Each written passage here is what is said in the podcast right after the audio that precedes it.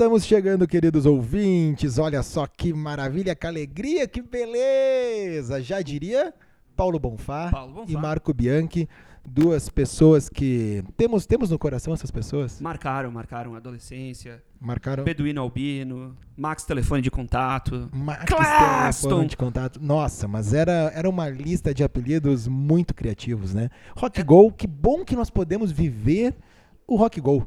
Era a câmera exclusiva, que quem não lembra da Que câmera excluía, exclusiva? excluía o jogo. Excluía as emoções de jogo. Por muito tempo, eu realmente achava que Birigui era uma metrópole, uma megalópole, assim, e que era aonde se jogavam, né? E, e achava que o torneio ele era estendido, assim, se jogava por um bom tempo. Mas eles jogavam, acho que tudo num dia só e iam Acho recortando, se- né? iam recortando pra transmitir em vários dias. Mas Birigui virou o centro, virava o centro do Brasil, né? Naquele Claro. O- alguns jogadores eram muito bons, o Samuel Rosa, Samuel né? Rosa. alguns músicos, né? O Alexandre do Nat Roots. É, a galera do Not Roots A jogava. gente já fez programa sobre Rock Go, não, né? Acho que não. Vamos ter que fazer um Vamos ter, top vamos ter. 10 Rock Go e aí a gente, a gente vai escolher o que? Momentos, jogadores. A gente pode fazer vários top 10. Top 10 jogadores, top 10 jogadas, como aquela do André Abujanra. Que Aquela ele- foi muito boa. É ele que cai em câmera lenta. É ele que cai em câmera lenta. Tem aquela do Roger, do Traje Rigor, que eu adoro, que lança uma bola e ele baixa a cabeça e vai correndo em diagonal para o lado oposto. Que a, bo- a E- bola tá indo reto, o cara lançou reto e ele foi na diagonal. Nossa, isso é, é esse. É que bom que vivemos o Rock Go, mas esse programa não é sobre o Rock Go. Ahn, é, esse programa é sobre listas, a gente adora listas. né? Esse aqui é o Clube dos 27, esse que vos fala é o Matheus. Eu me chamo Matheus Brits, estou aqui com meu amigo Rafael Fetter. Vocês podem nos encontrar no arroba Beats on Repeat ou também no arroba Rafa Fetter, rumo a um milhão. Né, Rafa? Enquanto nós estamos aí para chegar no milhão, falta quanto? Pra mim faltam uns 997 mil, mais ou menos. Opa! Não, mentira. Tá Falta muito mais. Ah, ah, bom. A gente, aqui ó, quem procurar ali no Spotify vai poder achar os nossos 10 primeiros programas, ah, que, né, sempre com algum tema relacionado ao rock, e a gente vai inventando aqui uma lista não ranqueada, uma lista... Porque a gente quer, gosta de lista, né? Lista sempre Assim, bom, a lista sempre. gente- o- Quem não gosta de lista? Mas não é que o primeiro falado vai ser, ou o último vai ser, né? O, O melhor ou o é- pior, Não ou- é do melhor ao pior. A gente vai dando aqui os temas e alguns exemplos. Tivemos aqui os supergrupos, as bandas de mentira, casais do rock, um programa especial acústico MTV, o One Hit Wonder, bandas com um sucesso só, o nosso episódio passado que se chama Sonho Meu, que eram músicas feitas a partir né, de sonhos, ah, Ou que músicas tinham a ver com sonhos. Ou... sonhadores, pesadelos. De to- todas as facetas dos sonhos. E o programa de hoje? O programa de hoje é de algo assim muito corriqueiro, muito recorrente no mundo do rock, que são as brigas. Brigas do rock. O, a briga ela fomenta a banda, ela, ela vende pra tudo que é lado, né? Ela, a briga vende, a violência vende. Né? Não acha que, que Sim, que- que chama é atenção, né? Dá uma. Tivemos algumas brigas, algumas brigas fake, algumas brigas montadas, algumas brigas de verdade, algumas brigas que chegaram às vias de fato. Algumas brigas que acabaram bandas. brigas de dentro da banda, brigas de fora da banda. E esse episódio foi o seguinte: nós estamos gravando, ah, estamos aqui, com- estamos gravando, não vou dizer o dia, né? O Fica ano, o ano é fica- 2019, né? Fica o mistério. estamos gravando, vou entregar só o ano que é 2019. Tô com uma expectativa muito baixa para a Copa de 2022. Acho que o Brasil não está preparado, já vou dizer agora, em 2019, para depois, ah, não, falar depois é fácil. Não sei. Eu acho que o Brasil não está preparado para a Copa 2022. Não sei se passa das quartas. Acho, olha, tomara que não pegue a Croácia, porque vem, vem bem esse time, né? Time experiente, time. É. Então acho que, bom, mas estamos Veremos, em 2019, veremos. é isso. Mas poucas horas, há poucas horas estávamos discutindo qual seria o tema e pou- no mesmo momento que decidimos o tema, começamos a jogar no nosso grupo de duas pessoas no WhatsApp, duas pessoas e mais toda a equipe técnica, né, do Clube dos 27, ah, os casais, os casais, os- as brigas Que também, muitas vezes, em casais do rock tem brigas do. Por que não, não é verdade? Sim. Somos todos humanos. Eh, Alguns não, né? Alguns a gente desconfia que não Alguns são... a gente dá uma. Tem que dar uma, Eu acho uma é um- revisada no algum conceito. holograma, alguma coisa assim. Mas chega de papo, porque agora chegou a hora de fazer o nosso top, top 10 e mais menções honrosas das brigas do rock and roll. Só que... ah, Antes disso, por favor, a vinheta.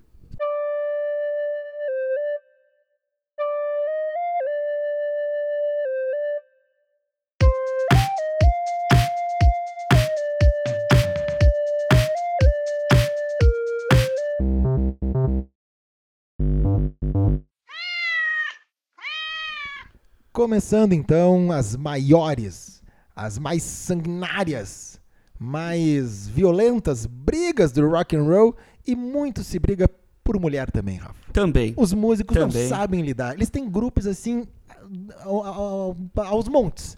Mas quando bate o olhar, o Quando- coração, A química, a a química. química bate e aí dois da mesma banda quimicamente estão interligados com aquela pessoa, dá um probleminha. Dá problema. E aconteceu em Nova York, conte para nós. Então, a primeira que a gente vai citar é Joey e Johnny Ramone, né? Ah, na verdade, a briga já começou um pouco antes, né? Por causa das visões políticas, né? Que apesar de serem uma banda... Uma, um dos criado, uma das bandas criadoras do punk, o Johnny, o Johnny, né, Ramone, se identificava muito com os ideais republicanos e conservadores. Então, é, ele era meio que uma contradição uma co- contradição ambulante, assim. Ambulante, da- assim. Da vestimenta. E uma coisa curiosa é que o Johnny Ramone, ele era fãzão de beisebol também. Sabia Também. disso? Não ele sabia era disso. um grande fã de beisebol, ele sabia muito, sacava muito, era muito torcedor. E aí rolou isso, né? Essa treta entre o Joey Ramone e o Johnny Ramone por causa da namorada do Johnny Ramone, que era o guitarrista, né? Só pra Uhum. situar. Exato, era o, era o guitarra e o vocal, né? O Joey era o vocal e o Johnny era o guitarrista. Fechou o pau. Fechou, porque o Johnny Ramone ficou com. Ficou não, na verdade, namorou e casou com a ex-mulher do Joey Ramone. Ex-mulher não, ex-namorada do Joey Ramone. Não foi uma coisa a lá Eric Clapton, George Harrison e Pat Boyd, que um desejou felicidades ao outro. Não, E eles... ok, né? Não era um trisal, não era. Não, não, Era definitivamente um não. casal, mas aí viu que, opa, peraí, estamos aqui pulando a cerca, mas eu também tô pra cá, então fica aqui com ela, sejam felizes, obrigado, amigos para sempre, né? Agora ali não. Não, foram. bem ruim o clima. Foi inimigos para sempre, Eu assim. fico impressionado como a banda não, não terminou nessa, nessa Pois é, época, né? Eu até eu vi uma- algumas declarações do do CJ Ramone que entrou no lugar do Didi Ramone, né? E ele falou que cara, que não era uma briga fake, assim, eles não se falavam, eles não se gostavam, Já eles era não na época do CJ. Acho que a briga é que na verdade a briga veio de sempre, assim. Acho que na época, era começou É, na época do, do Didi Ramone foi O, o, pra, pra afogar as mágoas, então, o Johnny Ramone, ele resolveu compor. compor e compôs um dos grandes clássicos do Ramones, The KKK Took My Baby Away. que ele comparou o, o Johnny, o Johnny ao movimento nazista da Ku Klux Klan e acho que aí dá pra ter uma boa ideia do ódio, né, entre eles assim e, e, é, e é legal entre aspas falar ah, que isso foi uma coisa que foi até o fim mesmo, assim, porque o Eles não se não se falaram. O o Joey, o Joey Ramone faleceu de câncer um tempo atrás e o Johnny não foi ver ele, não foi simplesmente nada, assim. Ah, foi uma coisa que um não significava mais nada pro outro depois dos Ramones, assim. Tu vê que os caras eram muito truzeira, né, mano? que assim, o, pô, não, não se gostavam, estavam se odiando dá, e, e segue tocando, porque ninguém vai dar o braço a torcer que está Não, se não. sentindo mal, ou lesado, ou magoado. Não, foi, Não, não, não, foi até o fim. foi até o final e sem se falar e sem resolver nada. É uma banda verdadeira. O que que tu acha? A gente abriu né, o bloco aqui com uma vinheta. Uhum. Tá? Isso é um experimento que a gente pode fazer. Vamos fazer nesse. Ah, a gente falou já de um, um- uma briga. A cada briga dá um sinal. Dá uma. Não uma vinheta tão composta, produzida, né, claro, tão- como- mas dá um- uns reclames do Plim Plim ali. Sabe? Eu acho que poderia. Então tá. Botar o agora- comercial da Louis Vuitton. Ah, nós estamos com patrocinador hoje? Louis Vuitton novamente. Ah, Louis, Louis Vuitton, Vuitton. fechou o contrato. Ah, foi o mês? foi, foi, foi Oh, o mês que todo. bacana. Queremos agradecer a todo mundo aí da Louis Vuitton, seu Luiz. Brigadão mesmo. Acho né, que pela... Os caras felizes em associar a marca deles com brigas e tal. Deve ter vendido muito com o episódio Como a passado. gente disse, briga vende, né? Briga vende, Ah, então. o, quem não quis comprar aquele jornal que na capa tava aquela cabeça de um lado e o corpo do outro, né? Quem não quis? E aí embaixo tava lá, menina de 5 anos passa no vestibular, não sei o quê. Tu não quer essa notícia. Não, não. Tu, não quer essa notícia do gênio. Muita gente nem deve ter visto que tinha essa notícia. Não, mas claro. Tu Criança quer- quer prodígio não sangue. vende. Vamos então para a nossa segunda briga. E aqui vem. Como é que a gente pode chamar a vinheta? Mini vinheta. A mini vinheta. Segunda briga desta, de- deste episódio, nós vamos para uma clássica. Com certeza você que apertou, clicou, fez o seu contato visual com o seu aplicativo e deu o play na nossa, no nosso programa, estava esperando para falarmos de Oasis contra o Blur.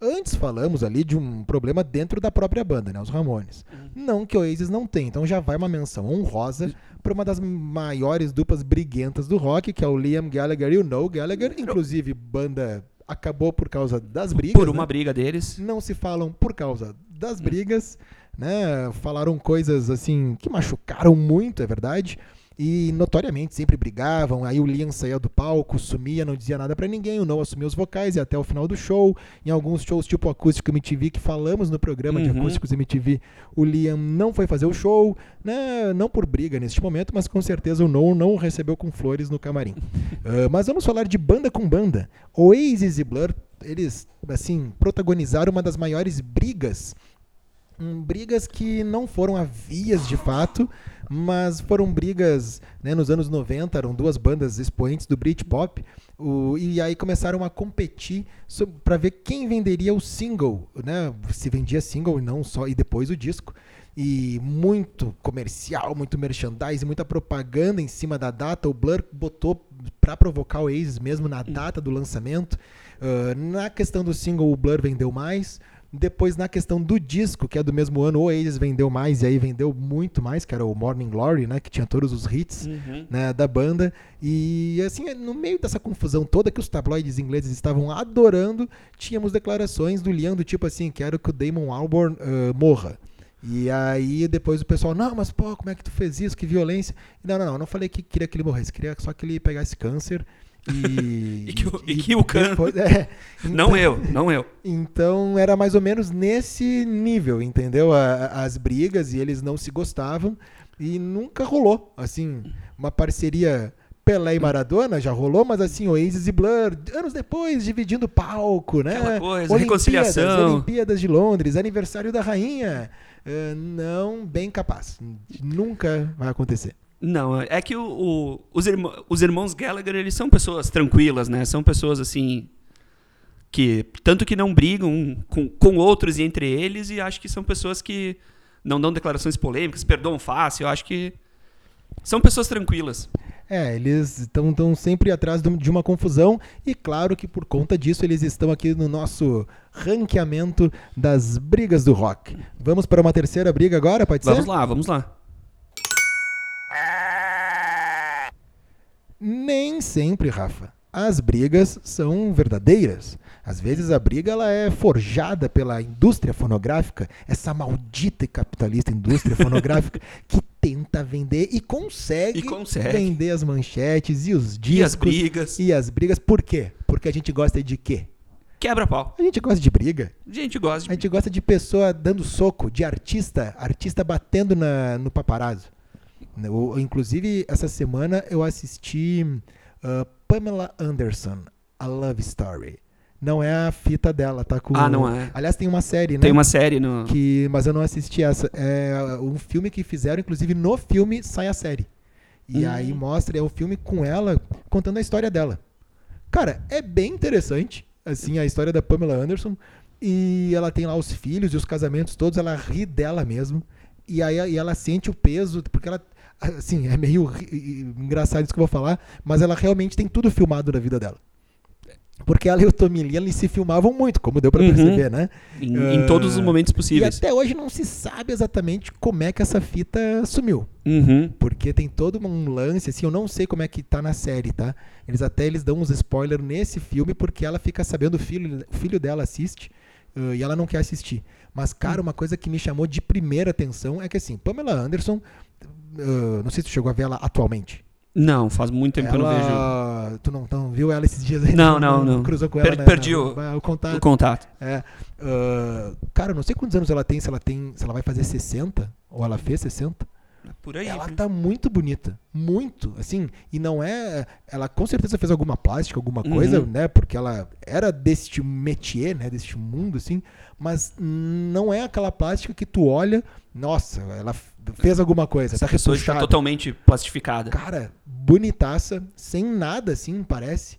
Uh, na pessoa que elegante, entendeu? Tá, uhum. tá ali mais madura, mais envelhecendo com muita classe Impressionante. Pamela Anderson, parabéns se você estiver nos ouvindo. parabéns. E ela até depois nos créditos, ela, ela senta e ela fala, mostra assim os, por trás das câmeras, e ela diz pro cara que ela, ah, vou ficar sem maquiagem, tá? E ela tá sem maquiagem no, no, do, na, nas entrevistas. Uhum. Muito legal. Fica, assim, aquele filme pode fazer outras coisas, pode cozinhar, pode fazer outra, enquanto está passando, entendeu? Não é aquele que Ah, precisa prender atenção o tempo todo. Porque assim, no mesmo. Na, na mesma semana, eu comecei a semana assistindo um filme sobre o cinema novo, que é o movimento brasileiro, né? Encabeçado Uhum. por vários cineastas, Glauber Rocha, Arnaldo Jabor, Vinícius de Moraes estava lá. Uma coisa séria, né? Podia pagar de intelectual, mas eu tô dando a dica do filme da Pamela Anderson. entendeu? Que eu assisti logo na sequência, que é muito legal. Então, vamos agora para uma briga fake, que era sobre isso, né? Que estávamos falando uma das maiores brigas, quem sabe a briga que mais vendeu. Não sei se Oasis e Blur vendeu ali nos anos 90, mas essa vende até hoje e é uma briga que não existiu, que é Beatles contra Rolling Stones. Meus amigos, nunca houve rivalidade entre Beatles e Rolling Stones. E temos, não é uma opinião, essa é fato. Acontece o seguinte, só para matar essa da rivalidade. Os Beatles vão fazer um teste numa gravadora chamada Decca Records. Aí eles são rejeitados. Aí eles param na EMI. Claro que a história é muito mais complexa que isso, né? Aí eles vão na EMI e tal, conhecem George Martin e a vida explode. Aí os caras da Decca foram atrás dos Beatles. Pô, vocês vieram aqui, lembra de mim, meu amigo? E daí os Beatles não quiseram, né, negócio. E eles, pô, então me, não, me dá um outros Beatles, então me dá uma dica, né? Fácil, onde né? devo- Uma, uma coisa fácil. e aí eles, ah, a gente conhece os caras aí. Vocês vão, aí, vocês vão curtir aí. pô, mas o, o John virou e disse, aí, pô, os Stones.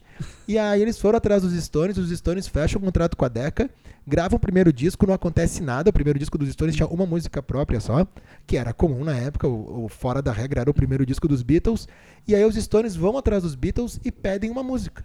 E aí o John e o Paul fazem praticamente na hora, eles tinham esse esboço de I Wanna Be Your Man, dão pros Stones, os Stones gravam e esse vira o primeiro número um da banda. Então o primeiro número um dos Stones é uma música dos Beatles que depois o Ringo canta no With the Beatles, I Wanna Be Your Man. Tirando assim, eh, tu pega vídeos deles gravando Yellow Submarine, All You Need Is Love, tem Brian Jones, Mick Jagger, Marianne Faithfull, todo mundo lá muito louco nas gravações. Né? Todo mundo colaborando um com o outro ali e tal. Beleza. Clima de união. Dito isso, da onde que vem essa rivalidade? É que os Stones tinham um empresário inteligentíssimo, muito inteligente, chamado Andrew Lug Oldham, que ele parecia um dos Stones. O dos Beatles, o Brian Epstein, ele era mais quadradão, assim, ele era, ele era, ele era muito novo, ele tinha uns 4 anos de diferença, 5 para os Beatles, mas na época ele era já um senhor para os Beatles, assim, já era muito mais velho. E o Andrew, que trabalhou já na empresa do Brian Epstein e queria trabalhar com os Beatles, ele pega os Stones e ele faz os Stones terem essa imagem de bad boys, porque os Beatles já estavam ah, ocupando a lacuna da banda certinha, assim. Só que a história, os Beatles são os bad boys e eram do interior e foram para Hamburgo e tocavam nos antros da prostituição e drogas de tudo que Uhum. tinha, e os Stones eram os caras que hum, cara, eh, o Mick Jagger estudou economia, entendeu? Tipo, ninguém maloqueiro estudava e muito mais economia. Então eram pessoas que tinham uma situação de vida melhor e conseguiram reverter essa imagem por causa desse cara. Que aí ele começou a, a plantar várias coisas na história dos Stones para vender para mídia e se criou esse mito do Dessa Boy. rivalidade. e ele é que fomentava a rivalidade Beatles e Stones. Os Beatles meio que debochavam disso. E então essa briga, que nunca teve, foi por conta dele e quem sabe a briga mais lucrativa da história do rock. Com certeza. Acho que duas bandas gigantescas, né? Das mais importantes do rock. E botar elas nesse clima de rivalidade, assim, do eu faço melhor, daí tu faz melhor, e daí E vai. aí os lançamentos perto, principalmente na primeira fase das bandas Uhum. ali, ele foi muito inteligente. Então a nossa terceira briga, já que Liam e Noah entra como menção rosa, né? A nossa terceira briga é uma briga fake e vamos para o nosso quatro, quarto combate. Vamos então, seguindo o barco da briga. Qual é que era aquele programa da MTV americana? O Celebrity Deathmatch. Era muito legal. Tem, Era deve ter muito no bom. YouTube, né? Ah, deve ter alguma coisa. Não sei se os programas completos, eram, mas era eram bom. brigas do rock, só que era uma briga a lá boxe, MMA, assim. Era MMA. tipo aquelas lutas livres americanas, Só que assim. eles eram de massinha de modelar, né? Era muito legal. E Geralmente acabava de uma maneira bem absurda, assim. Eu lembro que o Michael. Ah, já sei uma boa briga do rock. Hum. Eu ia falar uma. Já vamos entrar nessa, Já pode ser. Michael Jackson e Paul McCartney. Ah, sim. É sim. uma excelente briga. Olha aí, essa daí veio por conta do. do- Celebrity Deathmatch. O que acontece? O Michael Jackson, o menino Michael, né? ah, já ainda na sua fase ah, pele escura, né? Ainda na sua fase negra, depois ele virou um branco albino. Ele era amigão do, do Paul ali, e aí conversando com o Paul e tudo mais, né? Fizeram músicas juntos, melhores amigos. Um dia Paul McCartney fala, falou pra ele assim, cara, sabe o que, que dá dinheiro mesmo? É tu comprar os direitos das músicas.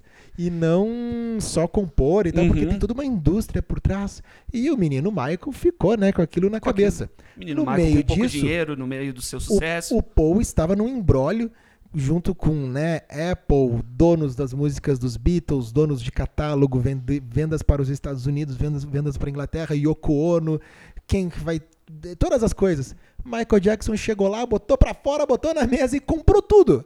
Comprou os direitos das músicas dos Beatles que o Paul queria comprar. Amigão, E amigão. aí, é esse é o famoso amigo da onça. Esse sim. Esse é o traíra. Então, Michael Jackson compra as músicas dos Beatles, fez um bom dinheiro e demorou muito tempo pro traído Paul McCartney recuperar os direitos das músicas Das suas e próprias das suas músicas. próprias canções. Então, ele ia lá tocar Yesterday. Caía, pingava um dinheirinho Um pouquinho na, pro Michael Jackson. pro pouquinho pro Michael Jackson. Que loucura, né? Michael Jackson, não dá pra confiar com quem fica andando pra trás, né? Pois é, o cara, o cara anda, não parece que tá andando e vai pra trás, cara. Não, é que o, na verdade, eu perguntaria aí, pô, falou com o Michael, e será que ele vai comprar outras músicas? Ah, ele deu pra trás. não sei muito bem, ele tava se, se distanciando no meio da conversa. Parecia que ele tava vindo, mas ele Mas tava, ele tava, quando vez- eu olhei, ele já tava lá longe. ele tava muito longe. Ele já tava lá longe assinando o contrato de comprar todas as minhas músicas. E essa foi uma boa briga do rock, ah, do rock e do pop, né? Assim, Michael Jackson e Paul McCartney. Pode entrar na lista essa? Pode, pode. Acho que é uma, da- é uma das grandes, né? É uma das. Até pelo peso dos dois no- na música, né? Ou então, já entrou na nossa lista, vamos então para a próxima Vamos, que também é. sanguinária briga. Então agora nós vamos para a nossa próxima citação. E aí, nós estamos na Inglaterra, também no estúdio da, da EMI, né, Abbey Road, mas com outra banda. Agora, do Pink Floyd, né? Os, os dois, talvez, principais compositores da banda, né? O Dave Gilmour e o Roger Waters, que tem uma briga também que já dura décadas. Começou Né? ali pelo Dark Side of the Moon, eu acho, né? Uhum. Ali mesmo que o, o Roger Waters foi ah, querendo cada vez mais controle, cada vez mais do meu jeito e é isso. E os outros três não curtiram muito a ideia, né? Porque também eles ah, eles também são forças criativas grandes assim e não não curtiram muito. E daí meio que se xingaram, meio que inclusive O, o mais engraçado é que assim, havia o xingamento, havia a briga, o ódio escorrendo, Uhum. mas tu vê que a genialidade ela estava intacta ou aguçou ainda mais, porque começou no Dark Side of the Moon e ficou muito desagradável no Wish You're Here, em 75, e o ápice, que é no Final Cut, em 83, que daí já... Daí já tá. As relações já estão no, no limite. E, ah, e até, né, falando do Dark Side of the Moon, o Roger Waters, há um tempo atrás, deu uma declaração dizendo que ele ia regravar todo o Dark Side of the Moon porque as músicas eram dele e ele queria fazer isso. Tá, mas isso é uma coisa que está acontecendo. Sim, sim, já, se eu não me engano, já tá até É, pronto, eu- eu só ainda não li- foi lançado. É isso aí, é isso aí. Mas daí é... Bom, aí não, né? É, assim. Aí acho que aí, aí a gente se aí passou, já, já se né? passou um pouquinho, né? Tudo bem É. tu brigar, mas daí. Não, eu vou regravar o maior, um dos maiores clássicos do rock porque ele é meu e eu quero fazer isso. Não, a chance de, de não ficar melhor do que a original é muito grande. É Então, enorme. O David Gilmour vai, vai ainda pode até zombar disso, assim, né? É, grande chance de tá, tá dando armas pro, Pra, pra- pro teu inimigo, né? e até ele- eles, ah, entre aspas, voltaram, né? Tocaram no Live 8. Em 2005. É, acho que foi. O, foi o, o Live Aid aquele, né? Que era É. Aid 8. Live Eight, é. dos oito, né? E daí eles fizeram uma apresentação juntos, e daí teve toda aquela coisa, bah, o Pink Floyd vai voltar. Não. Fizeram só aquilo mesmo, ficou por isso, depois continuaram falando mal um do outro na imprensa e, e até hoje. Normal. Sim. Então vamos para a próxima briga. Se antes falamos de Roger Waters e David Gilmour do Pink Floyd, essa nossa briga também é de cachorro grande, não tô falando da banda Cachorro Grande, é de, de caras graúdos do Uhum. rock and roll, que também tinham. Aí tem um pouco, eu acho que, de irmãos Gallagher, tem um pouco da loucuragem toda, tem um pouco do, da, da criatividade sendo ali um ponto, né? da Uma briga. época de, de um pouquinho de excesso em, em tudo. É verdade. é. Excesso é uma boa palavra para descrever o Guns N' Roses. No começo ali, Ali era, na época do. ali era uma loucuragem total. E Axel Rose e Slash, então, né, foram, digamos assim, expoentes de uma briga muito, muito conhecida, muito Uhum. famosa, né? Que ele, o Axel Rose conseguiu transformar né, uma das maiores bandas, se não a maior para muitos ali da, da sua época, né, ah, digamos em piada, graças a um algumas demissões. um- ele tinha um, um programa sistemático que não deu muito certo de demissões da sua empresa, Guns N' Uhum. Roses, porque ele ia demitindo todo mundo e, e ele era o único que ficava ali, né? Ele era. É, porque, porque na verdade, no- eu não lembro certinho agora a época, mas o, o, o Axel fez uma coisa meio que por trás, assim, do- dos outros membros da banda e ele tomou o controle sozinho. Não, o, o que eu li, principal. É, não, ele fez isso para tomar o controle. E o Uhum. que. Olha aí, o Michael Jackson não De- é flor que se cheire. Porque o. O, O, o Slash tocou o com ele, Slash né? fez, fez com ele Black or White, não é? Uhum. E eles tocam num VMAs, eu acho. Não Eu acho toca? que sim. Que daí o Slash tá no meio da fumaceira e veio o Michael Jackson e tal. E deu uma ciumeira. Aí o Axel não gostou, né? Disse que não, não teria sido muito legal, não sei o quê. Até porque o Michael Jackson tava no lance de ser pedófilo, né? Tava nessa fase. Tava num. É, é, né? Na época tava começando a sair esses escândalos e, E o. Axel Rose disse pra todo mundo que sofreu abuso quando era criança, então não queria que o Slash ficasse Não fechou muito bem. E então, né, eles andaram brigados ali. E em 2009, o Axel Rose aproveitou uma entrevista para ofender o Slash, que deixou a banda em 96, e ele disse o seguinte: Pessoalmente, eu considero o Slash um câncer que é melhor ser removido, evi- evitado e o quanto antes se ouvir falar dele, melhor. E o quanto menos se ouvir falar dele, melhor. Ah, fecha aspas para Axel Rose, falando do seu ex-colega, hoje colega de banda. Hoje, é? E até, né, na- na, primeira turnê que saiu, quando eles voltaram, o nome da turnê era Not in This Lifetime. né? que- Porque eu acho, se eu não me engano, alguém, algum deles tinha dado uma declaração que, tipo, que nessa vida não ia ter reunião do Guns. E daí eles botaram o nome da. Então, turnê Not foi, in foi, pra, foi pra outra vida. Foi. Foi pra outra vida. Aproveitando o tema Guns N' Roses, vamos só com algumas menções honrosas pra puxar aqui. Ah, o Nirvana contra o Guns N' Roses Uhum. no VMAs de 92, quem sabe? É, 93, Ali né? no- entre 92 e 94, eu acho. O, o Nirvana toca ah, Lithium, acho que é. E aí tá todo mundo muito louco, até o Christoph Voselic, ele joga o baixo pra Uhum, cima e cai e nele, cai, né? e, que quebra a cara, e ele sai que nem um zumbi do palco, ninguém entendeu se ele tava numa performance, ele tava zumbi mesmo. Muito convincente, convincente a Sim. performance. O, e aí o Kurt Cobain começa a quebrar a guitarra nas caixas de som, o Dave Grohl chuta a bateria, e aí o Dave Grohl vai pro microfone e começa a gritar: Hey Axel, I'm looking to you, Axel here. e diz que no camarim ali fechou o pau, né? A galera no corredor ali, na hora no- onde tinha que pegar o comes e bebes. Aí Axel e companhia e a companhia Nirvana se estranharam ali, assim. É, o, a gente falou que o Michael Jackson não era muito flor que se cheire, mas o Axel também não, né? Não é uma pessoa muito convidativa, né? Não, tem aquele caso que ele pula no, num fã, se eu não me engano, ele tava tirando foto ah, no show É e, verdade, ele, ele ficou um pouco irritado. e ele simplesmente pulou na plateia. Eu pra- lamento que se ele for pular agora em todo mundo que tira foto, ele vai só pular no show, N- né? Nem vai ter show, ele vai ficar pulando em todo mundo. Seria bem divertido.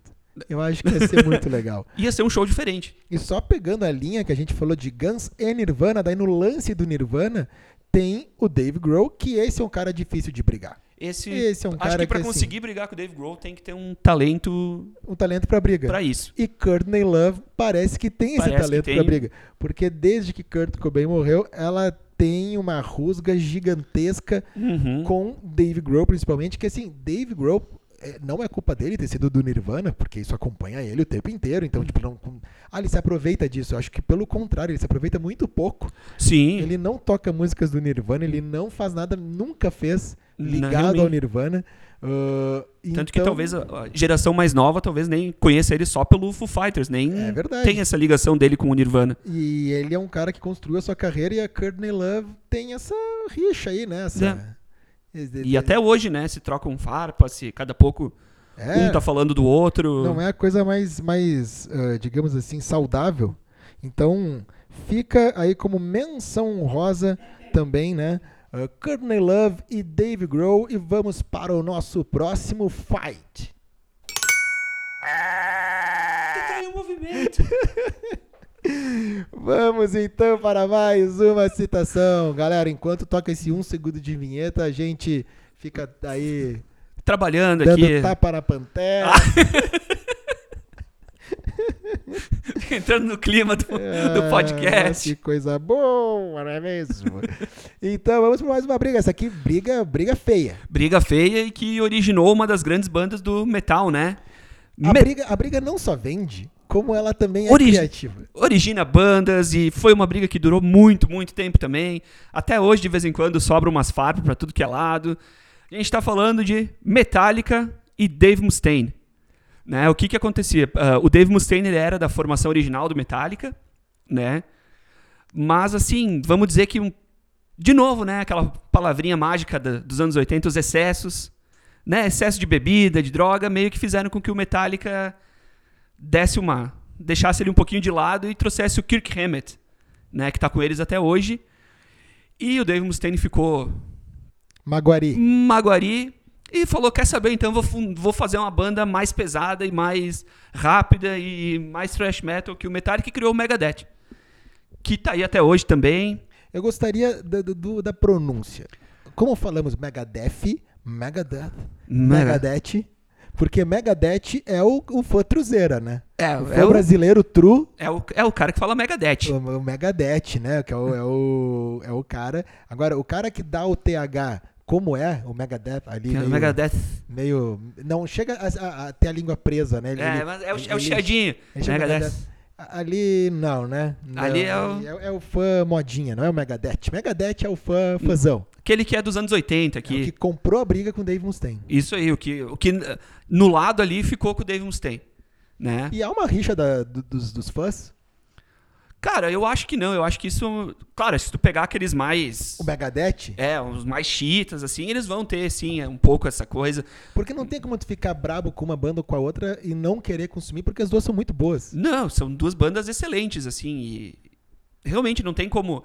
E foi, na, e foi no início, então o Metallica ainda lançou todos os clássicos deles ali, o Megadeth também lançou todos os, os clássicos, então, na verdade, foi uma briga que trouxe, né, que ah, formou duas baita bandas, assim, o, o Metallica já estava formado, mas deu a, o toque final ali com, o- com o Kirk Hammett e o, e o Dave Mustaine saiu para formar o Megadeth, que é uma, é uma baita de uma banda e tá aí até hoje, agora com guitarrista brasileiro, É verdade, né? Então- o Brasil, Brasil. mas é uma das né? maiores brigas da, da história do, do metal, com certeza. Pô, ah, por falar em briga em história do metal, vai mais uma menção rosa aqui, que é tudo na hora, né? Que a gente Aqui faz. é Os irmãos Cavaleira. a Na- Se- Sepultura em si, né? Sepultura brigou, e aí o Max e o Igor, que depois ficaram brother de novo, não me Agora- chama de irmão, brother. Né? e, e aí o Max Cavaleira sai da banda e dá todo aquele embrólio, aquela briga Uhum. eterna dos fãs, tudo, aí a culpa é da mulher do Max, aí depois o Max e o Igor. O Igor sai e eles montam a Cavaleira Conspiracy. Isto. E aí a banda fica sem o Igor Cavaleira e sem. Tipo, os dois caras que fizeram a banda, Uhum. eles saem da banda. Eles saem da banda e daí agora. Mas eles são gigantes e a banda continua gigante. Tu vê que ninguém saiu, assim, digamos, com a sua imagem deteriorada do tipo, Uhum. sumiu, né? Depois que saiu, sumiu, a banda acabou por causa. A banda seguiu. Sim, né? cara. Inclusive agora o, o, o Derek Green, né, que é o vocalista, já tá há mais tempo na banda do que o Max Cavaleira. E, e cara, o Sepultura continua lançando muita coisa boa. Aliás, a, ca- a Cavaleira, da marca Cavaleira, é por causa dos Cavaleira, né? É, do- é o, o Igor, se eu não me engano, ele é. E tu sabe, uma vez eu fiz um curso de, indústria, assim, de produção fonográfica e era cada dia um professor. E aí teve o Lobão, que até vai ser uma história que eu vou contar depois. Teve o editor da Rolling Stone Brasil, teve o Emicida, que foi uma aula super legal, assim, que é muito assim, economicamente para frente o cara, uh, da, da, forma de administrar e tal. Tiveram vários professores uhum. muito legais e um deles era o Miranda. Produtor Miranda, aquele grandão, né, gaúcho, barbudão e tal, que muita gente deve conhecer ele dos programas de tipo ídolos assim, do SBT, que era, o... que era jurado e tal, né? uhum. né? Mas ele fez muita coisa, ele inventou o trama virtual, o Banguela Records, né, com os Titãs, tudo, eh, tirando a sua né, para quem é do Rio Grande do Sul como a gente, sabe de um legado assim, quem não é também pode saber, né? uhum. né? Mas quem se interessa pelo musicalmente rock. assim. Uh, e aí ele tava contando uh, nesse o Miranda contando da, do, que ele trabalhou com Sepultura. E, inclusive, tipo, o Sepultura saiu do Brasil para fora com ele, assim, sabe? E aí ele contando que ele bah, toda hora queria botar lá no caderno de cultura da Folha, do Estadão, acho que era da Folha, o Sepultura, o tempo inteiro. Hum. E quando não tinha show, alguma coisa, ele inventava um lance. E aí diz que ele chegou um dia na casa do Igor, que eu não sei se o Igor estava atrasado para o show, ou que ele precisava pegar o Igor lá. E chegou lá e o Igor tava com camisa do Sepultura, calça do Sepultura, tudo do Sepultura. E só que não eram coisas comercializadas. Ele fez para ele assim, né? Que pra massa. banda não tinha uma coisa assim do tipo.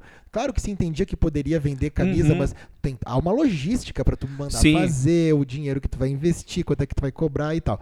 E aí ele viu aquilo e ficou fascinado.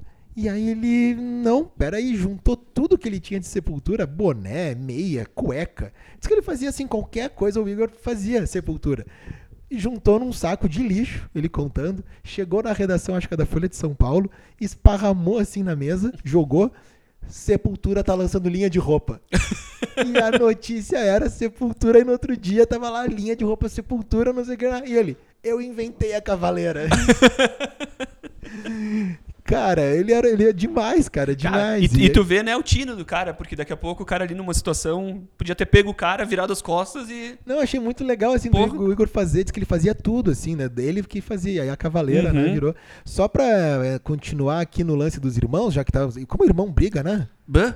Aí os irmãos é que eles brigaram e depois eles juntaram aqui, mas os Everly Brothers, banda, né, de dois irmãos, né, o Don e o Phil Everly, eles eram os Brothers, os Everly Brothers.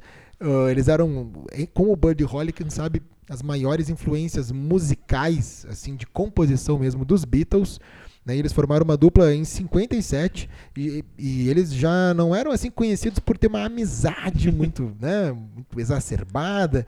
Eles conseguiram manter as aparências até 73, quando o dono chegou bêbado a um show e aí o Phil, a lá Liam Gallagher, saiu do palco então tu vê que o Liam aí é modinha, né? Porque já, já era já uma era, coisa. Já era uma coisa E a dupla só uh, se separou, né? E aí só voltou a se encontrar no enterro do pai.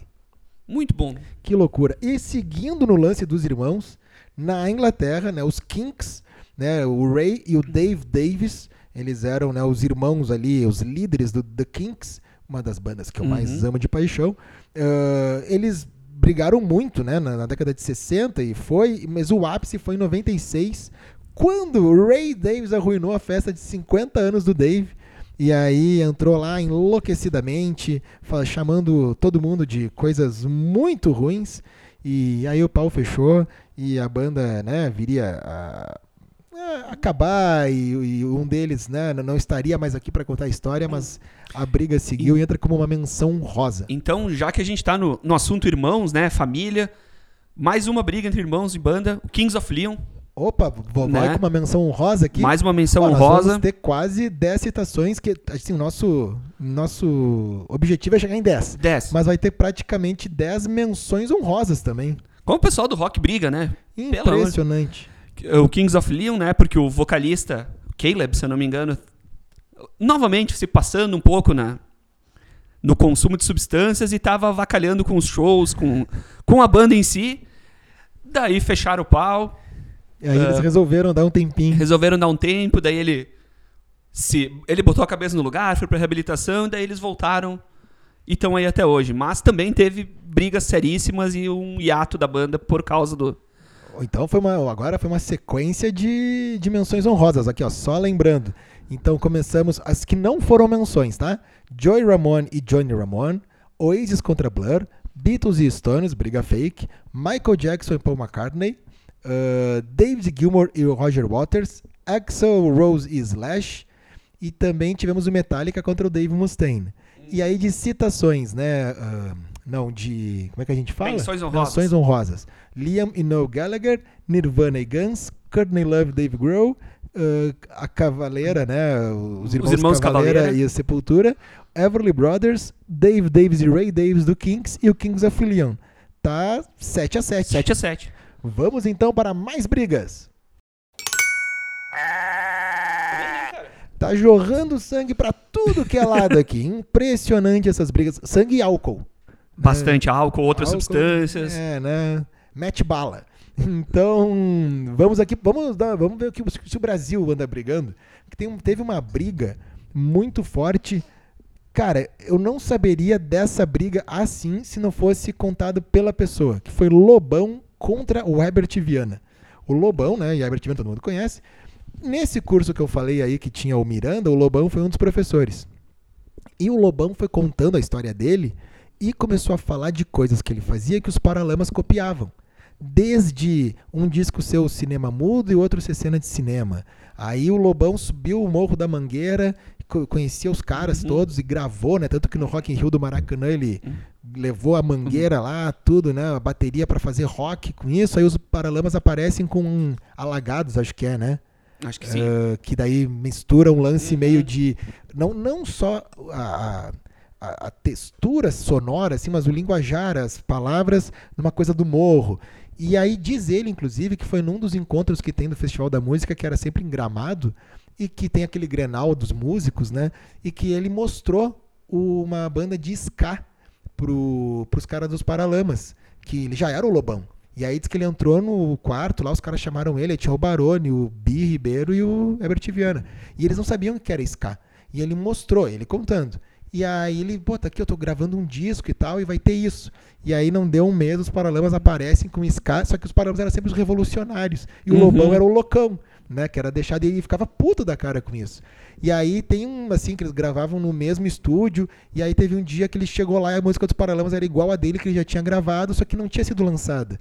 E aí os Paralamas gravaram na frente. Várias histórias. Aí, beleza, era briga, um falava mal do outro e tal. Aí um dos alunos do curso levantou a mão e disse pro Lobão Bahia, porque ele tava assim, destilando ódio Uhum. sobre o Herbert Viana no, na aula, né? E todo mundo apavorado, assim, de saber, tudo bem, a gente sabe que o Lobão é, fala o que Aham. quer falar, né?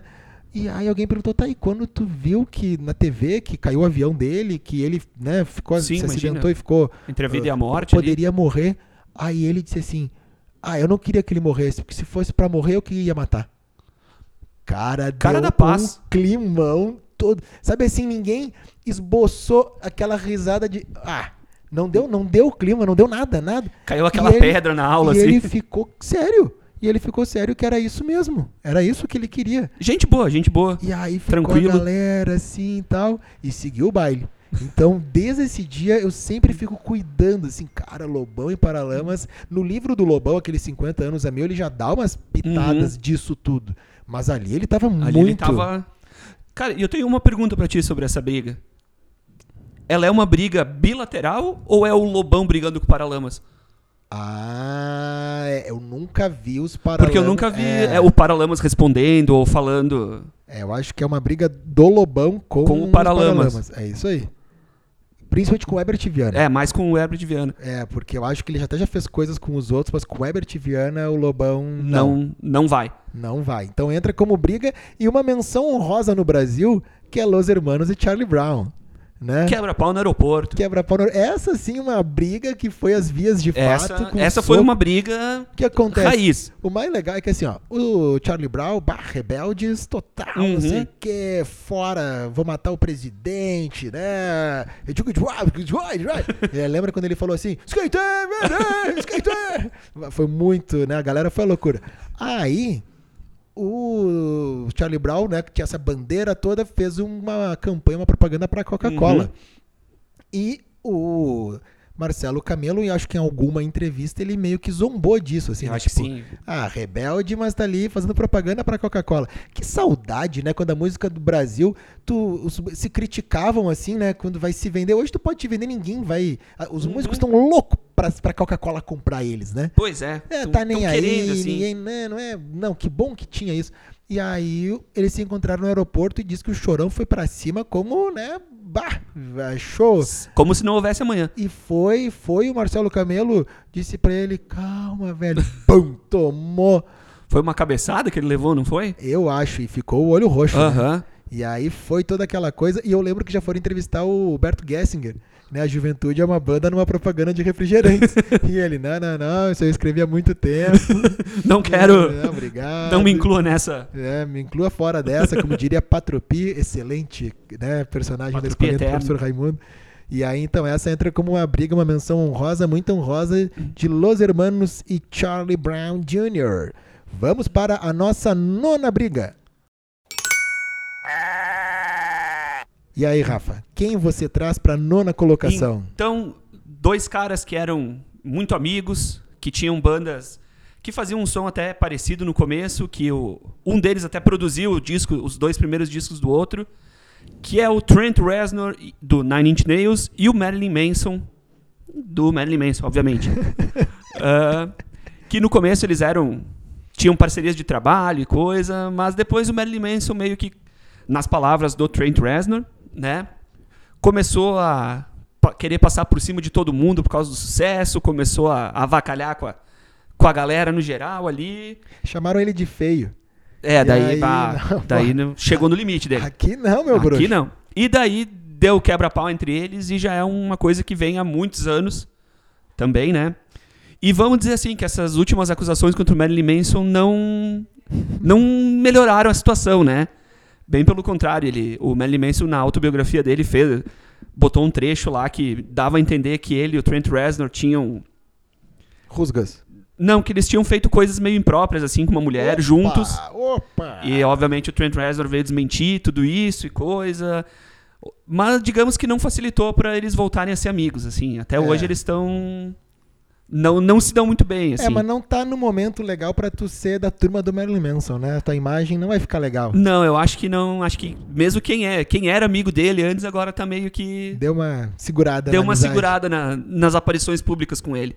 Rafa, resumindo, em, vamos lá. Pra gente ir pro nosso. Uma, uma última citação que a gente deixou por último. Porque, Porque- é uma. Marcou. Quem viveu, marcou muito. Sim, e até hoje, né? Até É, hoje. É, Eu, assim, eu duvido que quando a gente mencionar o pessoal não vai lembrar dessa. Não, mas é, é- é músico que tá envolvido, é briga, é o ápice do ápice. essa. Não, não tem como ficar melhor. Então vamos começar. A gente falou de Joey Ramone, Johnny Ramone, Oasis e Blur, citação, men- menção honrosa para Liam e Noel Gallagher. Fomos para Beatles e Stones com sua briga fake, Michael Jackson e Paul McCartney, David Gilmour e Roger Waters, Axel Rose e Slash. Aí menção honrosa para Nirvana e Guns no VMA, Courtney Love Dave Grohl. Demos uma volta ali no Metallica e Dave Mustaine. Menção honrosa para os Irmãos Cavaleiro e Sepultura, Everly Brothers, Dave Davis e Ray Davis do Kings, Kings of. Viemos para o Brasil com Lobão e Abertiviana. Menção honrosa para Los Hermanos e Charlie Brown, briga no aeroporto. E fomos para o nono colocado, Marilyn Manson e Trent Reznor. E nosso décimo colocado. Para encerrar esse excelente programa das maiores brigas, por favor, Rafa, diga quem brigou. João Gordo e Dado Dolabella no programa do Gordo, acho que era Gordo a Gogô, talvez. Que momento que o entretenimento e a briga musical viveu. São, são coisas que só a MTV podia proporcionar pra gente. Olha só, quem viveu, viveu. Quem não viveu foi o seguinte: a internet era pré, né? Internet Uhum. pré perto de hoje. Aconteceu a briga no programa. Essa briga virou um boato. Porque só quem tava lá no Que- auditório Aham. sabia. Nenhuma imagem vazou, nunca nada. Ficou anos aquilo engavetado, Uhum. né? Ninguém falava nada. Até que um dia a MTV resolveu botar no seu site. Isso, não foi? Foi, foi isso. Que- e, e não, e assim, entrar no site da MTV não era uma coisa que todo mundo entrava, Uhum. mas alguém teve que entrar e ver. E aí, mas assim, anos depois, eu não lembro por que, que a MTV botou. Eu também não lembro o que, que, o que, que aconteceu. Que eles... Eu sei que daí botou e depois passou na MTV o programa gravado, Gravado, da briga. né? Uhum. Mas é um chá de constrangimento. Bah, assim, ó. E o mais legal é que os câmeras continuaram filmando e foram atrás dele no camarim, assim, Sim, não, cara, e é uma coisa muito. que É, é uma coisa muito sem sentido, porque, tipo. O Gordo, o Gordo chamou é, o Dado Dolabella pra entrevistar ele no programa dele. Já começa aí o sem sentido. É, já começa ali. Dado Dolabella, músico, né? É. Já deu, já Mas um assim, problema. cara, o Dado Dolabella já chega, tipo. Ele chamou com uma mochila. Ele. co- Como é que dizem? Ele chegou mais animado que a festa, assim, cara, porque. E, e o Gordo, ele era, ele é ainda, né? Mas ele era muito característico desse programa de tirar sarro dos... Uhum, dos convidados. Lembra quando e- o Los Hermanos foi num programa dele e aí eles começaram a falar mal de Ramones e aí ele parou o programa. Não, não, não, não, não, não vou ficar aqui. Vocês estão falando mal de vou embora. E chutou os convidados. E os Los Hermanos tiveram que sair de um iglu. Era num iglu. Era sempre o risco pro, pro programa do Gordo. Não julgo, eu acho exato, assim, ó, corretíssima essa, essa ação Essa- esse jeito de levar seu programa. E aí ele tava lá e o Dado Dolabella foi levar o disco dele que se chamava Dado Pra Você. E aí era uma... Ah, a piada, era piada acima de piada, né, cara? E aí o gordo, ah, não sei o que. Aí ele puxa o machado, né? Uma machadinha. E ele dá no, na mesa, no tampão de vidro, assim, da mesa, quebra, e o gordo, não, tu vê, não sei o que. Ele mostra que ele levou umas correntes, uma soqueira. Sim, cara, ele foi pra guerra mesmo, assim. E começou a chamar o Gordo de traidor do movimento. Dado, o dado da Labela, chamando o Gordo de traidor do movimento punk. Cara, é assim, ó. Hoje acho que deve estar muito fácil de achar isso no YouTube. Ah, é, deve estar. Então, quem não conhece, por favor. Dado Dolabella e João Gordo, é uma bela briga. E aí depois eles vão pra fora na escadaria e, as- e os- e todo mundo junto à câmera, né? Aham, cara, e, e assim, ó, que- como tu comentou, parabéns pra equipe de câmeras do, do programa do Gordo, porque olha, Não, foi muito bom. Foi os muito caras bom mesmo. seguraram na- no osso, assim, foi, foi demais. Foi uma briga que entrou pra história da, da MTV, do, da música, Das brigas musicais. das brigas musicais. Por mais estranho que seja dizer que o Dado Dolabella é músico, mas enfim. Então é isso aí, Rafa. Fechamos aí as 10 menções, 10 citações e também menções honrosas, briga, sangue, discussões acima de tudo que é briga. lado. Né? Quem ouviu isso aí, vai, o nosso programa vai sair querendo dar soco nas pessoas. Calma, pessoal, calma. A não ser que você seja um músico ou o Dado Dolabella, você tá com direito de brigar com outro músico, né? Outro. Tem músico com músico, não é sair brigando com quem não é, por favor. Rafa, foi um prazer. Digo mesmo, Nosso 11 episódio que abre a nossa segunda temporada. Vamos, vamos fazer por temporada? oficialmente a segunda temporada está aberta. Maravilha, então. Valeu, galera que acompanhou. Espalhem o nosso podcast e voltamos a qualquer momento com mais um Clube dos 27. Valeu! Ah!